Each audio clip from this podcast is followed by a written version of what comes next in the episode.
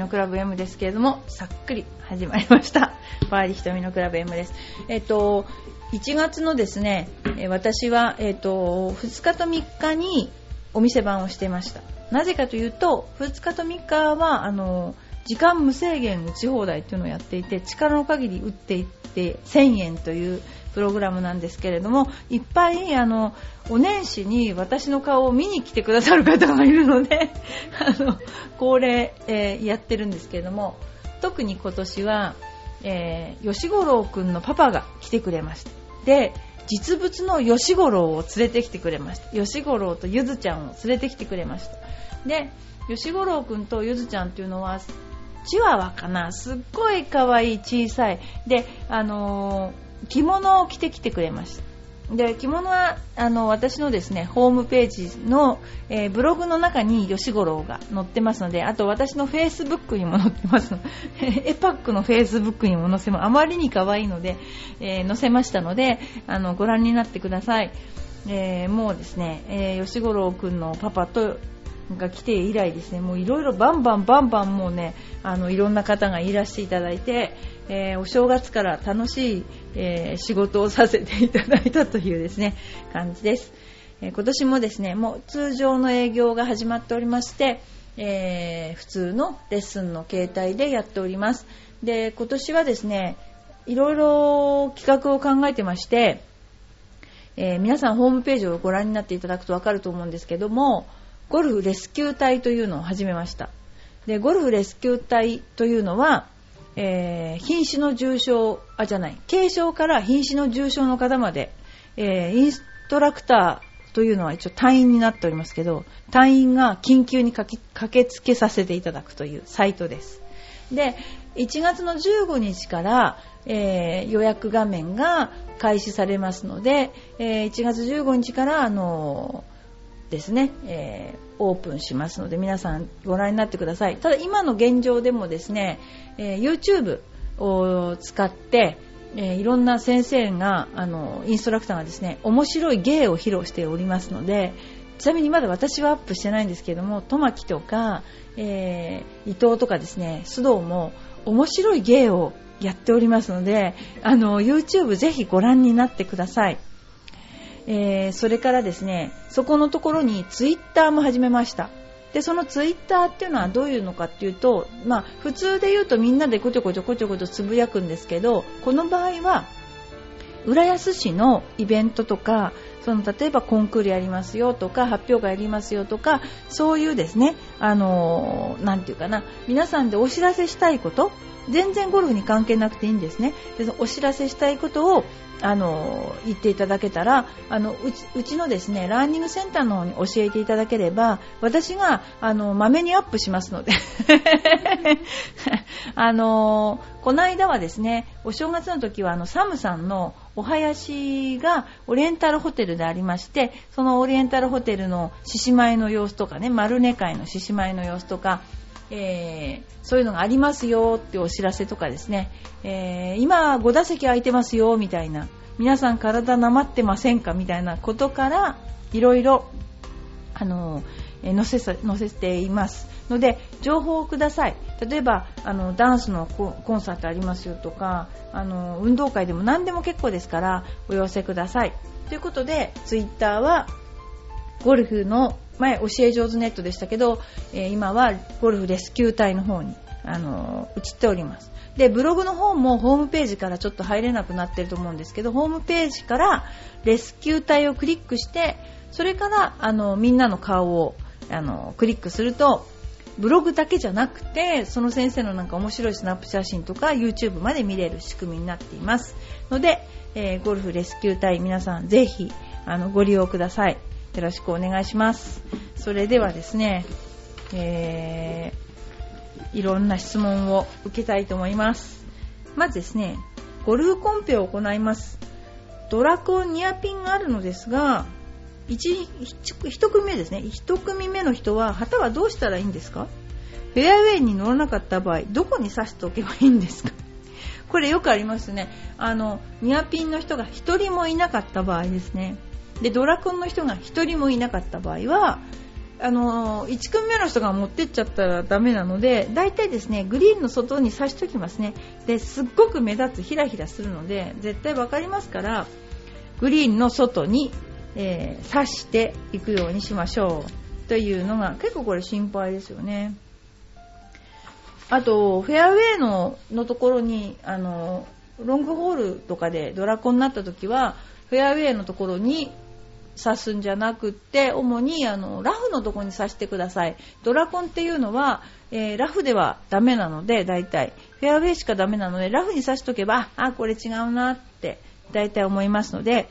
ラフで、えー、ラフに刺しておくようにしてください。はい次です、えー、ゴルフ本来のスタイルに近いシステムでプレーできるコースを探してます、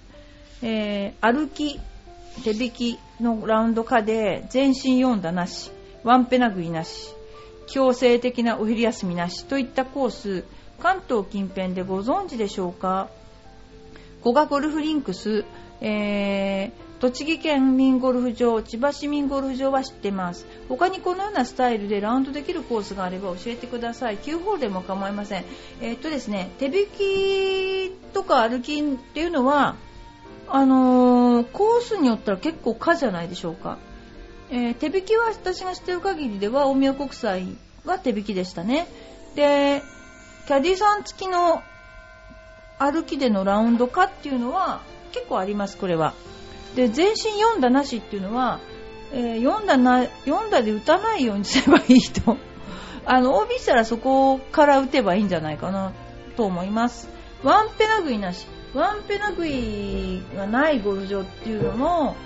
うん、これはちょっと探していかないといけないですね。これワンペナっていうのは日本はコースが狭いから隣に行くと危ないからペナルティで出してくるわけなんでこれはちょっと厳しいちゃんと調べないといけないかもしれませんね。で強制的なお昼休みなしこれはあの強制的なお昼休みなしというコースは結構ありますっていうのはスルーでやらせてもらえますか？って聞くと結構やらせてもらいます朝なんかあの10時頃に上がるとそれで行きますか？なんて言ってくれると思います。っていうのは今空いてるんですゴルフ場がだからあのー、結構そういうパターンありますよ。で本当にこういう風な、あのー、ですね、こういうゴルフ場だったらいいなと私も本当思います。あのー、アメリカみたいですね、こうなると。えー、これだと本当に、あのでお昼も高いじゃないですか、ご飯がね。それも簡単なサンドイッチとか、まあ、自分でお弁当じゃないけどおにぎり持ってってもいいしぐらいな感じで済めばあのすごく安く上がりますよね。今結構コースが安いので平日だとすごく安く上がれますよね。練習場なんか行ってボール打つよりもずっと安く上がれたりするので、まあ、今がチャンスかもしれないですね。ただ日本って、えー、構われるのが好きじゃないですか。こう接待されるとか、うんとなんか構われるのが好きじゃないですか。だからあのどうしてもねこういう風にならないんだな。私がちっちゃい頃ゴルフしてた時だってもうゴルフしてる人殿様でしたもんね。もうなんていうか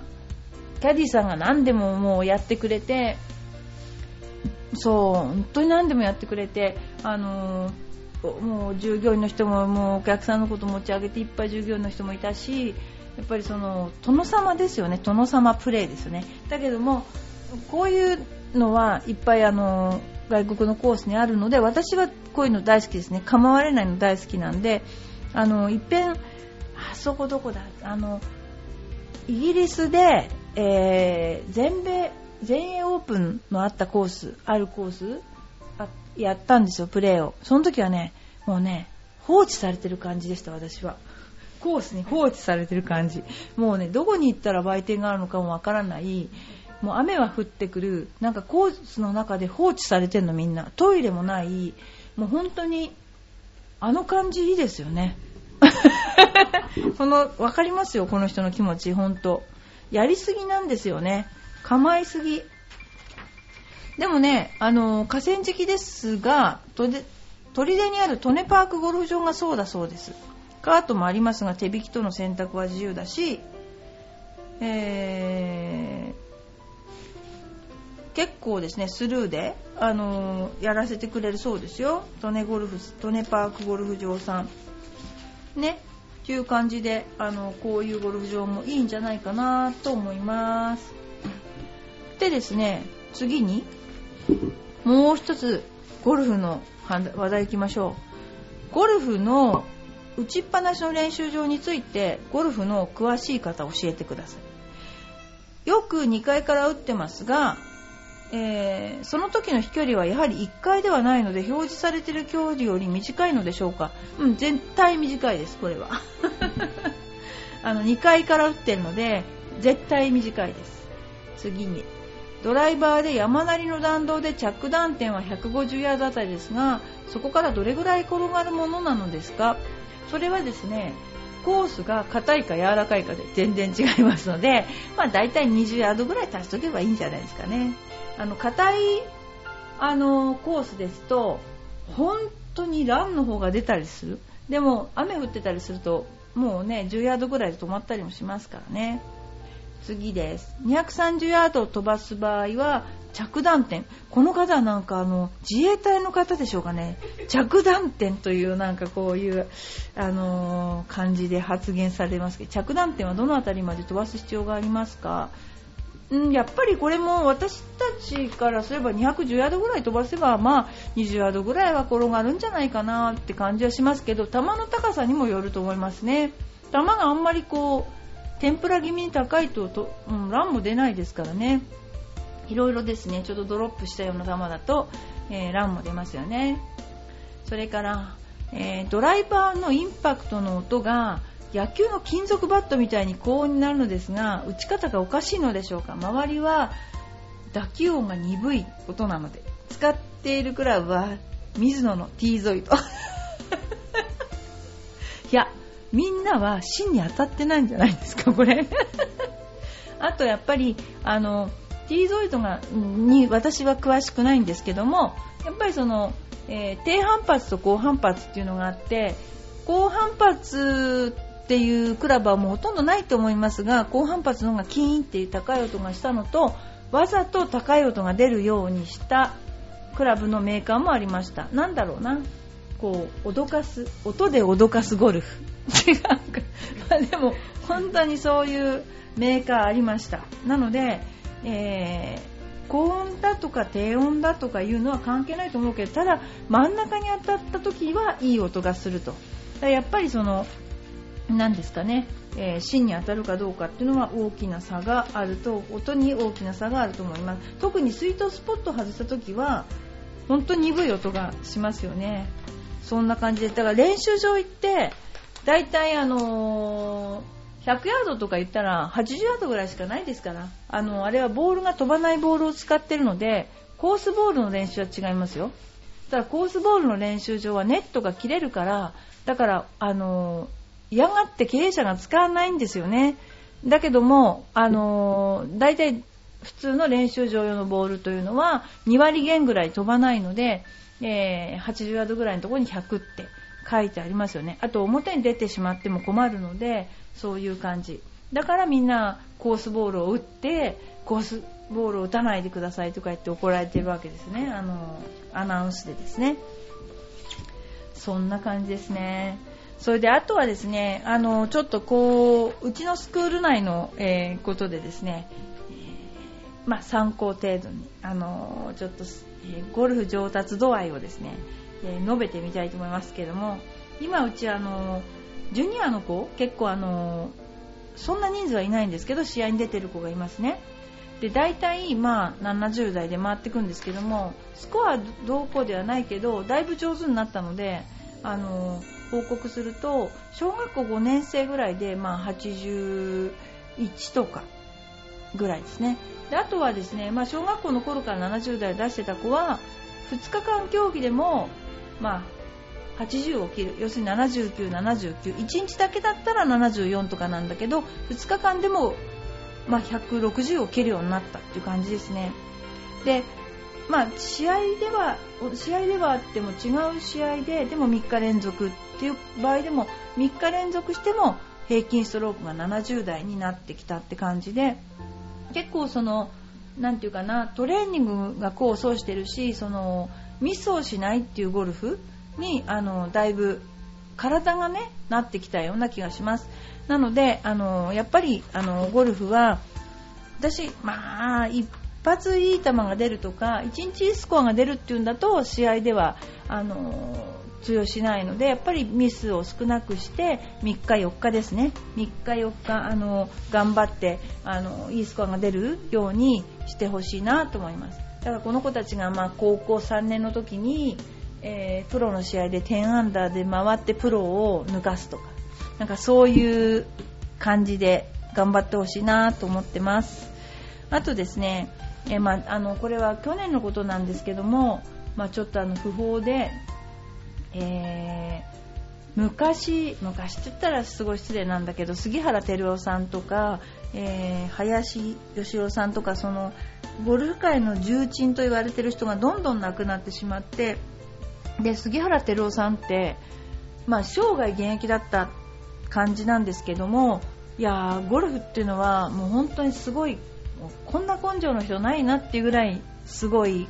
根性の人で昔って結構そういう職人さんみたいなゴルフの方がねプロゴルファーの方がいっぱいいらっしゃってすっごい尊敬してました。で杉原さんはあの杉原プロはですねあのがんになってたんですけども結局飛距離が出なくなるっていうことでがんの治療も拒んでたんです。最後の頃多分ね。それでも試合に出てたっていう本当に現役だったことしかもうあの想像できないっていうかな。あのすごい真剣に体も鍛えてあのやってらっしゃいました。林義郎さんという方はもう本当にあのゴルフの何でしょうねテクニックの林流じゃないんですけどもそういうのを持ってたもう本当に何て言ったんでしょうねお家元みたいなゴルフの方でしたね。でそういう方が個性的なプロゴルファーの方がどんどん亡くなられていくっていうのはすごい残念だなと。それも年末の28とか29に亡くなられてるんですよね。それがすごく残念だなと思いました。それからもう一つ浦安を題材とした映画で「カルテット」という映画が今上映されています。浦安に密着した映画なので魚市場とかいっぱい出てくるそうです。今あの全国でロードショーをしておりますので皆さんもぜひご覧になってください。チョアヘオでも特集を組んでおりますのでぜひ聞いてください。ということでバーディーひとみのクラブ M ですけれどもだんだんだんだんゴルフらしい番組になっている バーディーひとみのクラブ M ですけれども、えー、またですね、えー、今年もゴルフネタいっぱい盛り込んでいきたいと思います。はいどうもありがとうございました。